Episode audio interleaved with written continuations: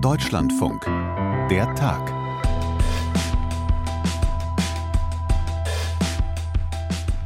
Ich weiß nicht, wie äh, Ihnen und euch das geht.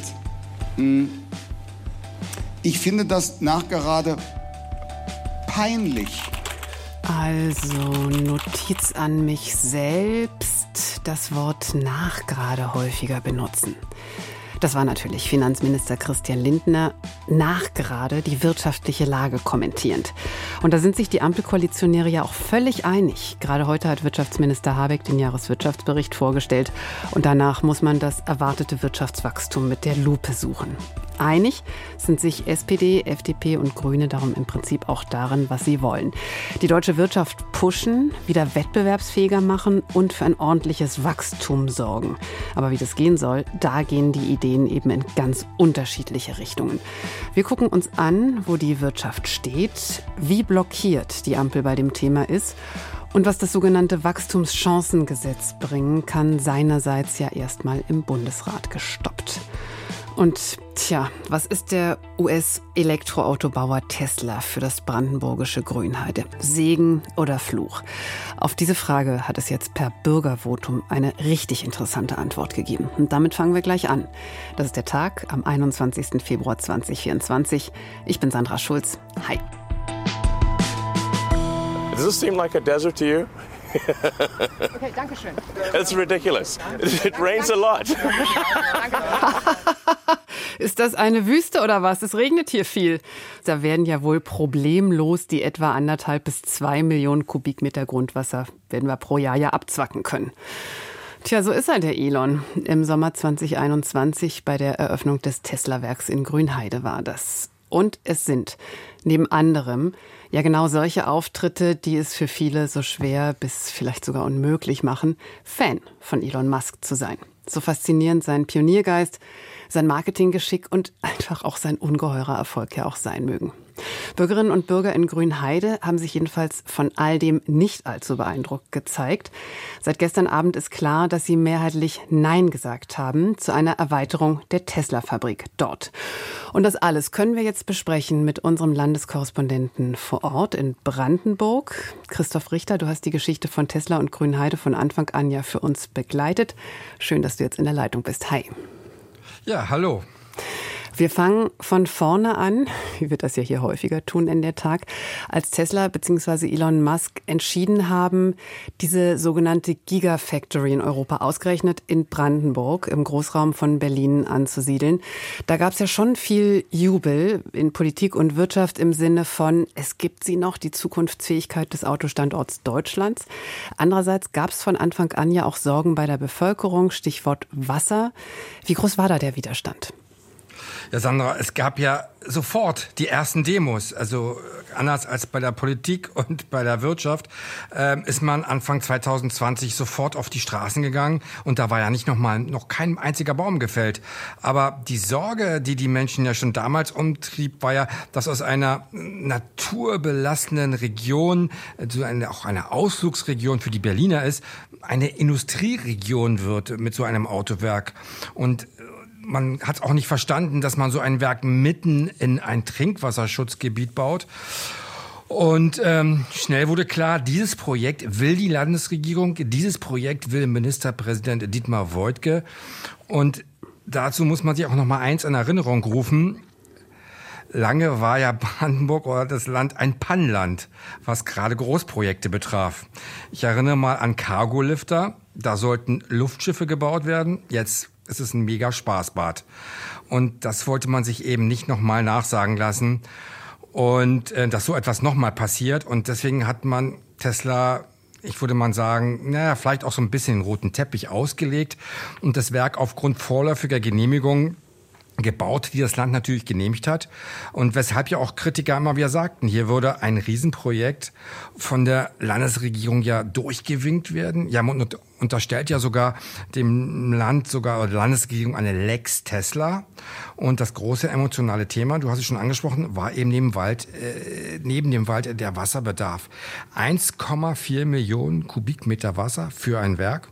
Und das muss man nochmal einordnen. 1,4 Millionen Kubikmeter Wasser, das entspricht ungefähr, hm, einer 30.000 Einwohnerstadt, während überall in der Region die Menschen sehen können, wie die Wasserstände in den Seen sinken, dass eine große Trockenheit zu beobachten ist. Ja, und das verstehen die Menschen bis heute nicht, warum man in so einer Situation Tesla dann erlaubt hat, so ein Werk in so eine Gegend zu bauen. Wie ist Tesla denn dann mit den Sorgen umgegangen? War das, was wir gerade gehört haben, dieses hämische Lachen da von Elon Musk, war das sinnbildlich? Das war, ist schon sehr sinnbildlich. Und es ist schon, ich war bei dem Termin auch dabei, es war schon wirklich makaber, äh, als er gefragt wurde, ähm, ob, er Sorgen, ob er die Sorgen nachvollziehen könne, dass es hier zu wenig Wasser gäbe. Also da merkte man, der hat einen Helikopterblick, der fliegt über das Land und sieht viele Seen und denkt, ähm, da ist viel Wasser. Das ist natürlich ein totaler Trugschluss. Und da fällt dann Tesla einfach die fehlende Empathie auf die Füße. Musk macht sich lustig, wenn kritische Fragen kommen. Und dann hat man gemerkt, okay, so ganz gut kommt das auch nicht an. Und dann hat man so Events gestaltet. Also ich denke, es reicht einfach nicht auf, dann am Ende eine Hüpfburg aufzustellen oder dass beim Tag der offenen Tür die Anwohner mal einen Tesla mal zart äh, streicheln dürfen, äh, den sich übrigens äh, viele vor Ort niemals leisten könnten. Also, weil es ja auch SUVs sind. Aber wie gesagt, Empathie, das ist das Schlüsselwort für Tesla. Und mal, hätten Sie mal den Handballverein den man mit mehr als einer homöopathischen Dosis unterstützt, wäre es einfacher gelaufen. Hätten sie die Musikvereine, den Anglerverein, die Kirche vor Ort unterstützt, dann hätten die Menschen ja auch erfahren, dass Tesla wirklich ein empathisches Unternehmen ist, das sich auch für die Belange, also für die Sorgen und Nöte der Menschen vor Ort interessiert. Aber das ist eben nicht passiert und so ist das dann eben zur Ablehnung gekommen, was am Ende ja auch, kann man auch so werten, ein Misstrauensvotum ist. Und das Ganze, obwohl diese Fabrik jetzt ja schon seit zwei Jahren läuft, kann man sagen, haben die Sorgen sich denn überhaupt bestätigt? Naja, es gibt mehr Verkehr auf den Straßen äh, und man hört, wenn man in Grünheide ist, ständig so ein so einen undefinierbaren Krach, also immer so ein Grummeln. Also äh, ja, da mag, weiß man eben, dass da irgendein Werk ist. Und nachts ist es hell erleuchtet, also das ist das Stichwort Lichtverschmutzung. Und es gab auch Havarien, also wo gefährliche Flüssigkeiten ausgetreten sind. Das hat man äh, versucht schnell in den Griff zu bekommen, aber auch hier hat Tesla immer vertuscht und hat immer nur so viel Information gegeben, wie es auch geben musste. Also es hat sich da schon was in der Region geändert, aber nicht in den Szenarien, dass hier jetzt so eine Art Mega-Industrieregion entstanden ist, wie es so manche Kritiker aufgezeichnet haben. Wenn man durch Grünheide fährt, äh, und das ist ein großer Ort, also man fährt wirklich mit unter 10, 15 Minuten durch, nur durch Wald und an Seen vorbei. Da erkennt man schnell, für viele Menschen hat sich schlicht nichts verändert. Die Sonne scheint, der Himmel ist blau, die Seen glitzern. Also von Smog wie anderswo, wie beispielsweise jetzt gerade auch in Mailand, von dieser Sache ist in, in, in Grünheide überhaupt nichts zu spüren. Also da ist dann doch einen großen Teil alles beim Alten. Jetzt hast du die Ablehnung ja schon angesprochen gegen die geplante Erweiterung. Bring uns da vielleicht erstmal auf den Stand, was genau hat Elon Musk, was hat Tesla davor? Derzeit arbeiten in dem Werk 12.500 Menschen, nur mal so als Zahl, aus 40 Nationen im Werk. Und jetzt werden jährlich 250.000 Autos, E-Autos dort hergestellt. Aber Musk will es perspektivisch auf eine Million Autos erhöhen. Und dazu braucht man Logistikflächen, um die Autos also per Bahn wegzutransportieren. Also das schafft man nicht mehr mit Lastern, glaube ich. Dazu braucht man Lagerflächen, also um von den Lieferketten auch weniger abhängig zu sein. Dass das ja auch ein großes Problem ist, hat ja die gefährliche Situation im Roten Meer jetzt auch gezeigt. Da konnte das Werk in Grünheide nicht mehr äh, mit Material beliefert werden. Es gibt interessante Produktionswege aufgrund des Inflation Acts in den USA. Da werden Teile der der Batterie hier hergestellt, da müssen die in die USA transportiert werden, dann werden, werden dort wieder Teile hergestellt, dann kommen aber Teile über wahnsinnige Wege irgendwie über das Rote Meer auch nach Grünheide. Also da hat sich gezeigt, dass das ein Problem ist, diese Wege. Und deswegen musste auch die Produktion stoppen. Und deswegen will man eben auch die Lagerkapazitäten dort vor Ort haben, um am Ende ja auch unabhängiger zu sein. Also deswegen will man letztlich auch das Werk vergrößern. Und jetzt sprechen wir ja in einer Wirtschaftslage, die Wirtschaftsminister Habeck schon als dramatisch bezeichnet hat, ist gleich hier in der Tag auch noch ausführlich Thema bei uns. Wenn ich da Ministerpräsidentin wäre in Brandenburg, würde ich natürlich sagen, wenn es da ein großes Unternehmen gibt, das Pläne hat zu investieren, fantastisch. Das ist in Brandenburg aber anders. wenn man das Mikrofon aus, sagen Sie schon fantastisch und großartig, weil, das hatte ich ja schon gesagt, mit so einer Investition hat ja keiner gerechnet, dass Tesla 2019 angekündigt hat, nach Brandenburg zu kommen. Aber Klar ist auch eben, dass für diese rot-schwarz-grüne Kenia-Koalition der Wirtschaftsaufschwung Brandenburgs von acht Prozent viel mit Tesla zusammenhängt. Und irgendwie hat man da auch von Anfang an drauf gesetzt, dass sich jetzt mit Tesla etwas bewegt. Man muss dazu sagen, dafür musste das Land Brandenburg wenig machen. Es hat nicht einen einzigen Cent dafür gezahlt. Also klar, es hat die Flächen zur Verfügung gestellt, aber die hat auch Tesla am Ende gekauft. Also mittlerweile fließen ja auch die ersten Steuerannahmen und der parteilose Bürgermeister in Grünheide, Arne Christiani, sagt es ja auch heute noch in jedes Mikrofon, was ihm vor die Nase gehalten wird. Tesla, ja, das ist ein Lottogewinn. Und zwar nicht nur für Grünheide, nicht nur für Brandenburg, nicht nur für Deutschland, sondern auch für ganz Europa, weil es ist ja das größte Werk von Elon Musk in Europa und das einzige auch bislang. Also von daher sind es große, große Jubelalien, kann man schon sagen. Also kleiner macht man es nicht. Aber aber wie lange das anhält, das weiß eben auch keiner. Denn in den anderen Werken in der Welt hat ja Elon Musk ja auch schon angekündigt, Arbeitskräfte abzubauen. Aber wenn die Ausgangslage so ist, wie du es gerade schilderst, wie kommt man dann auf die Idee, zu so einer Frage, zu einer Erweiterung, eine Bürgerbefragung anzuberaumen? Die Menschen stehen dem Ganzen sehr kritisch gegenüber, auch weil Tesla nicht sehr freundlich und sehr offen ist für die Sorgen und Nöte. Und dann muss man mal kurz zurückschauen. Letztes Jahr hat dann der Gemeinderat in einer hochemotionalen Sitzung für die Aufstellung eines neuen Bebauungsplans gestimmt. Also ich war auch dabei. Also da saß auch wieder Tesla, hat so eine Art kleine Show abgeliefert, was alles passiert in der Zukunft, wenn Tesla das Werk dann da stehen hat, in der ganzen Größe und Pracht, wie es sich das vorstellt. Aber die Menschen konnten mit dem gar nicht so richtig mitgehen, weshalb man dann am Ende auch gesagt hat, also dann lasst uns doch mal alle Einwohner fragen, also nicht nur den Gemeinderat, sondern lasst uns mal alle befragen. Und, und das hat man dann getan mit dem Ergebnis, dass die Werkserweiterung dann abgelehnt wurde. Aber auch mit dem Ergebnis muss man auch dazu sagen, dass die Demokratie gewonnen hat und man hat gezeigt, dass der Staat funktioniert, anders als es viele jetzt gerade in diesen Tagen auch immer wieder mutmaßen. Also letztlich ist es auch ein Sieg der Demokratie, äh, dass jetzt sozusagen die Menschen abgestimmt haben gesagt haben, nein, in dieser Größe wollen wir es nicht. Das heißt, das Votum, obwohl es rechtlicher nicht bindend ist, das wird jetzt tatsächlich auch das Stoppschild sein für dieses Vorhaben oder für diese Teilerweiterung oder wie geht es da jetzt weiter? Ja, es geht ja um sozusagen, es geht ja um 112 Hektar Wald, die abgeholzt werden sollten. Das war der ursprüngliche Plan. Ähm, und über diesen Bebauungsplan, das ist der B-Plan 60, so nennt er sich, genau. wird jetzt nicht abgestimmt. Das hat der Bürgermeister Arne Christiani bereits angekündigt. Er hat gesagt, das Votum äh, müsse man respektieren.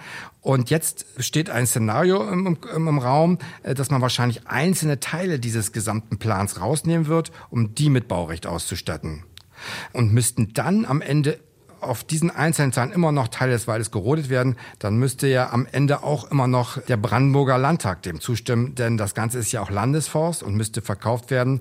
Und dem muss dann der äh, Finanzausschuss zustimmen.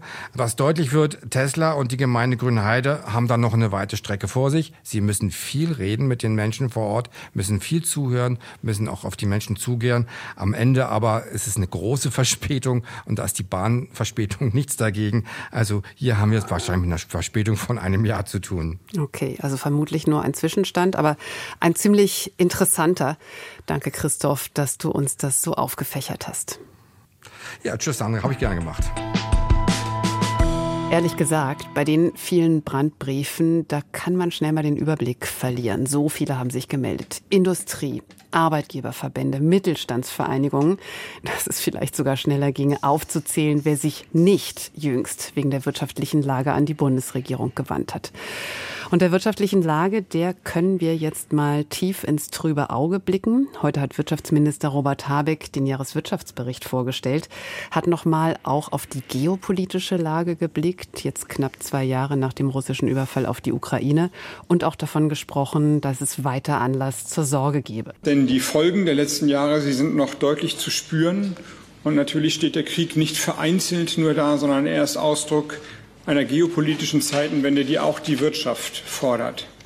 Und so ist die Konjunktur und die Konjunkturaussichten in diesem Jahr noch immer geprägt von der Krise, der geopolitischen Krise, in der wir uns befinden. Jörg Münchenberg in Berlin hat die Pressekonferenz für uns genauer verfolgt und kann uns das jetzt auch gut erklären. Hallo Jörg. Hallo Sandra. Was sind die wichtigsten Koordinaten also dieses Jahreswirtschaftsberichts? Also die wichtigste, muss man sagen, die ist eigentlich schon vorab bekannt gewesen, nämlich das Wirtschaftswachstum. Äh, und diese Zahl ist eben sehr wichtig, weil darauf beruht dann auch sozusagen die Haushaltsplanung des Bundes. Aber nach dieser Prognose wird die deutsche Wirtschaft in diesem Jahr eben nur um 0,2 Prozent zulegen. Das ist faktisch äh, Stagnation, muss man sagen. Ursprünglich hatte die Bundesregierung mal mit 1,3 Prozent gerechnet. Also das ist deutlich runtergegangen. Und äh, das ist sicherlich auch die groß, größte Bürde jetzt äh, für die Ampel. Mm, Im letzten Jahr gab es ja auch schon einen Mini-Einbruch, eine Mini-Rezession von 0,3 Prozent. Was wichtig auch ist, die Arbeitslosigkeit, da ist der Bericht eigentlich relativ äh, zuversichtlich, würde ich mal sagen. 5,7 ähm, Prozent war die Arbeitslosenquote im letzten Jahr. Jetzt rechnet Robert Habeck, der grüne Wirtschaftsminister, mit 5,9 Prozent. Also so schrecklich viel passiert da nicht, obwohl die Wirtschaft eben nicht so äh, viel zulegen wird. Und was sicherlich auch sehr positiv ist, die Inflation wird deutlich nachlassen. 5,9 Prozent waren es im letzten Jahr. Äh, und jetzt rechnet die Regierung für 2024 nur noch mit 2,8 Prozent. Also das zeigt doch deutlich nach unten. Aber man muss trotzdem sagen, dieser Jahreswirtschaftsbericht ist schon von Molltönen geprägt, weil da heißt es dann letztlich sozusagen als Kernsatz, die deutsche Volkswirtschaft befinde sich zu Beginn des Jahres weiterhin in einem schwierigen Fahrwasser. Und äh, so schnell wird das dann auch nicht einfacher für die Wirtschaft und die Regierung. Und dass es diese Korrektur jetzt nach unten geben würde bei der Konjunktur, du hast es gesagt, das war schon vorher klar. Wo sind denn da die Problemfelder? Also gibt es äh, natürlich wirklich jede Menge. Der Wirtschaftsminister hat das eben gerade auch in der Pressekonferenz aufgezählt. Natürlich äh, der lahmende Welthandel. China schwächelt. Das wirkt sich natürlich auf eine Exportnation wie Deutschland vehement aus. Die Zinsen sind eben sehr hoch, weil die Europäische Zentralbank äh, eben die hohe Inflation damit bekämpft hat. Und das erschwert natürlich auch die Investition der Unternehmen. Hm, es gibt natürlich auch Sparzwänge, das hat der Wirtschaftsminister auch gesagt. Nach dem Urteil des Bundesverfassungsgerichts musste man doch da mit einigen Vorhaben, die man hatte, da musste man doch deutliche Abstriche machen. Aber es kommt eben auch jede Menge dazu. Zum Beispiel die Baubranche, auch als Folge natürlich der hohen Zinsen, schwächelt enorm. Gestern gab es da neue Zahlen. Allein im nächsten Jahr werden 720.000 Wohnungen fehlen. Und auch da sind die Klagen zu hören, die man auch von den Unternehmen hört. Zu hohe Abgaben, zu viel Bürokratie. Die Zinsen habe ich schon angesprochen. Also das sind so die Kernprobleme, mit denen sich die deutsche Wirtschaft derzeit eben rumschlagen muss. Andererseits, Jörg, du kennst mich jetzt auch schon ein bisschen. Ich komme gerne auch mal aufs Grundsätzliche. Und mhm. wenn wir jetzt noch mal bei diesen 0,2 Prozent sind bei der Konjunktur, man könnte es ja auch interpretieren als Stabilität. Was genau ist daran eigentlich so dramatisch? Nee, es ist, äh, Wachstum ist natürlich schon am Ende auch eine Frage des Wohlstandes, weil weniger Wachstum bedeutet faktisch am Ende auch weniger Beschäftigung, weil gleichzeitig wird ja auch die Produktivität erhöht. Das heißt, du brauchst dann eben auch, wenn die Produktivität dann eben nicht mehr so hoch ausfällt, dann brauchst du auch weniger Menschen, die arbeiten. Das bedeutet weniger Einkommen, das bedeutet vielleicht auch wachsende Sozialausgaben und im Zweifelsfall auch eben weniger Verteilungsspielräume für die Politik. Und das äh, muss man sagen, ist natürlich dann schon auch durchaus dramatisch angesichts ja doch der Herausforderungen, vor der eben auch äh, die Bundesregierung steht. Stichwort Ausbau der erneuerbaren Energien, der Umbau der Industrie in Richtung Klimaneutralität, was man natürlich alles auch staatlich ein Stück weit abfedern muss. Die marode Infrastruktur wird immer auch wieder genannt. Also der Kapitalbedarf ist enorm. Nicht umsonst haben wir die Debatten über Sondervermögen, über eine Reform der Schuldenbremse. Und wenn eben jetzt Deutschland weniger wächst, in die Rezession rutscht oder zumindest stagniert, dann wird das Loch oder eben die Verteilungsspielräume werden dann eben kleiner. Also da sind wir sozusagen als Gesellschaft schon Junkies. Also wir brauchen eben dieses höher, weiter, hm. Genau, so ist es. Und vielleicht auch noch ein Punkt. Deutschland ist eben auch die größte Volkswirtschaft in der Europäischen Union. Und es gibt ja die, das schöne Bonbon, wenn Deutschland äh, hustet, dann wird der ganze Rest krank. Also das hat natürlich auch erhebliche Auswirkungen auf die Europäische Union, wenn Deutschland sozusagen auf dem Fleck bleibt. So, und jetzt kommt die Ampelkoalition, kann man schon so sagen, ne? drei Koalitionäre, drei Meinungen zu der Frage, wie das jetzt alles besser werden soll, wie der Wirtschaft wieder auf die Beine geholfen werden soll. Sag uns noch mal die groben Linien, wer will da was? Hm. Also es hat, muss man sagen, viel mit dem Staatsverständnis äh, zu tun, dass die drei Parteien äh, da haben, was für Vorstellungen sie entwickelt haben oder für Vorstellungen haben, wie man jetzt sozusagen auf die Herausforderungen reagiert. Grüne und SPD setzen vor allem auf einen starken Staat, der eben auch viel anschieben soll und finanziell den Unternehmen helfen soll. Die FDP setzt eben eher auf den Markt, auf die Attraktivität des Standorts.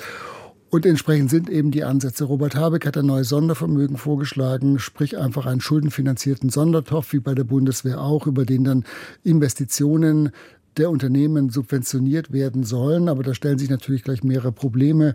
Die Union dürfte einem solchen Sondervermögen kaum zustimmen, die FDP natürlich auch nicht. Die Frage ist natürlich auch, was sind Investitionen, die der Staat tatsächlich fördern soll? Und das steht eben diametral zu den ordnungspolitischen Vorstellungen der FDP. Die setzt vor allen Dingen auf die Attraktivität eben des Standorts. Das heißt Steuersenkungen, Abschaffung des Solis gehört dabei dazu auch dazu, Entschlackung, mehr Druck auch natürlich Richtung Arbeitsmarkt, zur Arbeitsaufnahme. Also das sind schon ganz verschiedene Ansätze und Robert Habeck ist natürlich auf der Pressekonferenz eben auch danach gefragt worden, wie soll das alles unter einen Hut passen und da war er dann schon sehr schmallippig und hat es auch nicht weiter ausgeführt, sondern nur so viel, der Handlungsdruck ist natürlich groß, wir arbeiten daran, aber mehr war ihm da auch nicht zu entlocken. Okay, und genau das kannst du dir jetzt natürlich nicht erlauben, hier schmallippig zu sein. Also wenn die Standpunkte so weit voneinander entfernt liegen und wir gelernt haben, dass die Koalitionäre ja vor diesem Schuldenbremsenurteil des Bundesverfassungsgerichts gerne mal auch Differenzen mit Geld zugeschüttet haben, genau das jetzt nicht mehr können. Wo siehst du dann die Kompromisslinien? Also ich würde es mal so auf jeden Fall formulieren, der Handlungsdruck ist in jedem Fall sehr groß und äh, es gibt ja auch die Äußerung von äh, Christian Lindner, dem Finanzminister, der gesagt hat, wenn der Finanzminister als auch der Wirtschaftsminister zumindest in der Diagnose sich einig sind, sprich es geht Deutschland schlecht, wir müssen was tun, dann muss das eben auch Konsequenzen haben.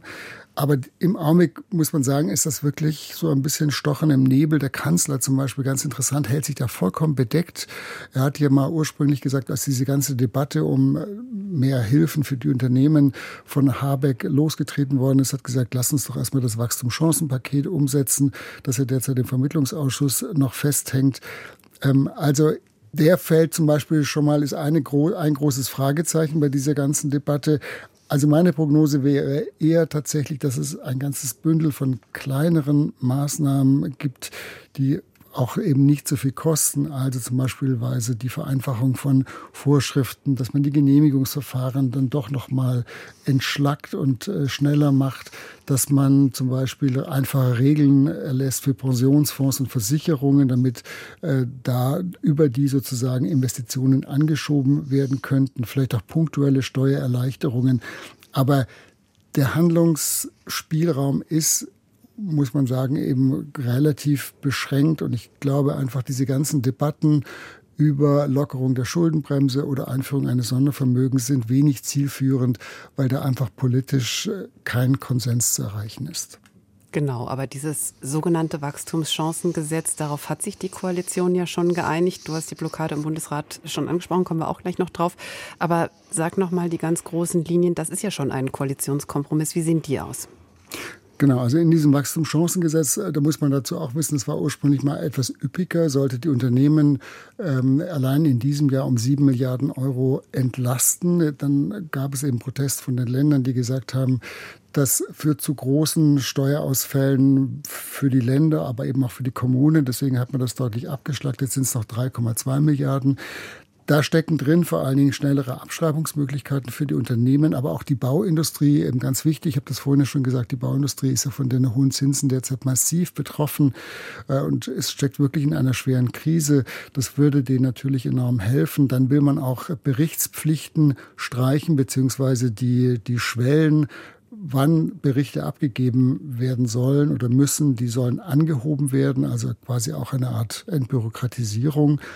Und man will auch die Forschungsförderung, äh, will man deutlich steuerlich besser stellen, um das eben auch attraktiver insgesamt zu machen. Also das ist ungefähr dieses Gesamtpaket, das derzeit im Vermittlungsausschuss noch festhängt. Weil es eben die Hürde Bundestag schon genommen hat und vom Bundesrat aber gestoppt wurde.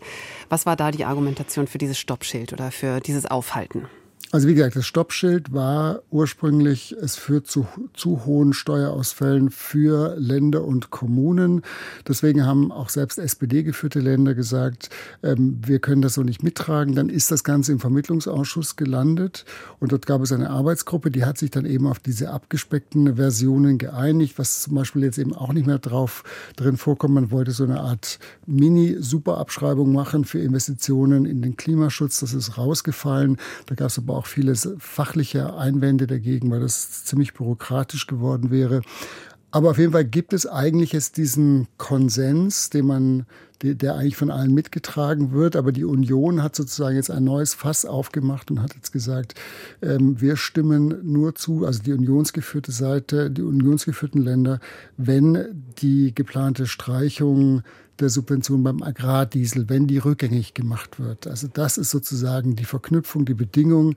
Die Ampel sagt, das ist, sind zwar völlig sachfremde Themen, aber da hat man sich eben jetzt im Augenblick sehr verhakt und es ist vollkommen offen, ob man das heute Abend, ist ja die entscheidende Sitzung im Vermittlungsausschuss, ob es da gelingen wird, die Union doch noch zu überzeugen, dass sie diesem Wachstumschancenpaket doch noch zustimmt. Und da haben wir tatsächlich wieder so ein typisches Der Tag-Dilemma. Wir beide sprechen jetzt um kurz vor vier. Dieser Vermittlungsausschuss, den du gerade angesprochen hast, der wird erst zusammenkommen, wenn hier dieser Podcast schon längst online gegangen ist. Deswegen, weil du natürlich auch nicht hell sehen kannst, vielleicht nochmal ausgebreitet, was die Szenarien sind. Wenn das jetzt scheitern sollte, was würde das bedeuten? Also erstmal wäre es eigentlich gar nicht so dramatisch. Also wenn das Ganze tatsächlich komplett gekippt werden würde, also wenn man sich so verhakt und auch bei, bei späteren Verhandlungen überhaupt nicht einigen kann, dann wäre es schon erheblich, äh, weil gerade es gab ja eben die Brandbriefe auch von den Wirtschaftsverbänden, die gesagt haben, es ist zwar nur ein kleines Paket geworden, aber das ist eben besser als nichts, also wir brauchen das unbedingt. Aber jetzt für die Sitzung heute Abend gibt es eben verschiedene Szenarien, dass man sich erstmal nicht einigt, wovon die meisten eigentlich Beobachter ausgehen, dass man sich dann faktisch erst einmal vertagt. Und das wäre gar nicht so dramatisch. Man hätte dann noch ein bisschen Zeit, könnte noch mal nachverhandeln. Die nächste entscheidende Sitzung des Bundesrates ist erst Ende März. Da gibt es dann verschiedene Möglichkeiten. Es gibt vielleicht auch Überlegungen, dass man sagt, diese geplante Subventionsstreichung beim Agrardiesel, dass man die vielleicht zeitlich sogar noch mal streckt. Vielleicht wird das ein Angebot an die Union, dass man dann eben doch zustimmen könnte. Also es gibt so verschiedene kleine Stellschrauben, aber wenn das heute Abend eben erst einmal vertagt wird, wäre es per se nicht schlimm. Wenn das Ganze aber eben zu Fall gebracht werden würde, weil die Union partout dieses Zugeständnis von der Ampel verlangt beim Agrardiesel, äh, dann wäre das sicherlich ein eher schlechtes Signal, sag mal, in einer ohnehin schon äh, ziemlich schlechten Stimmung. Okay, wie immer das dann ausgehen mag. Du hast jetzt erstmal eine gute Basis gelegt, um das dann einordnen zu können. Aber Jörg, an einem Punkt hast du mich gerade total rausgehauen. Mini-Superabschreibung. Was ist das? Also, dass man einfach bestimmte Investitionen und in dem Fall war es eben für den für Klimaschutz, da wollte die Ampel eben eine wirklich sehr üppige Abschreibung ermöglichen, wenn Unternehmen in klimafreundliche Maßnahmen investieren. Das war ursprünglich geplant, dass man das bis zu einer fixen Summe sehr großzügig äh, fördern wollte. Ursprünglich war mal im Koalitionsvertrag sogar von einer Superabschreibung die Rede, aber wie gesagt, auf diesen Punkt in dem ganzen Paket Wachstumschancengesetz, der ist rausgeflogen, weil er auch sehr teuer gewesen wäre, weil eben die Steuersubvention sehr hoch gewesen wäre. Das ist der Punkt, den es eben erstmal jetzt vorerst nicht geben wird. Okay, für den Moment habe ich keine weiteren Fragen. Danke, Jörg. Gerne. Tschüss. Tschüss. So, und weil wir Sie und euch als eine Community kennen, die Lust hat auf echte Diskussionen, auf Argumente statt Lagerdenken, kommt jetzt noch ein Hörtipp. Die Kolleginnen und Kollegen von Politikum, der Meinungspodcast, die bieten genau das. Orientierung, verschiedene Perspektiven auf Politik und Gesellschaft in einer ja komplizierten Zeit. Der Podcast ist keine humorfreie Zone, auch wenn die Hosts keinen Bogen machen um komplizierte Themen. Heute zum Beispiel geht es um das Krankenhaustransparenzgesetz, das morgen in den Vermittlungsausschuss geht, weil sich die Bundesländer darauf ja nicht einigen konnten. Politikum gibt's von Montag bis Freitag ab 18 Uhr, zum Beispiel in der ARD Audiothek und überall da, wo es Podcasts gibt. So, und das war der Tag für heute am 21. Februar 2024. Das alles wäre ohne Philipp May nachgerade nicht möglich gewesen. Ich bin Sandra Schulz. Dankeschön fürs Zuhören und tschüss.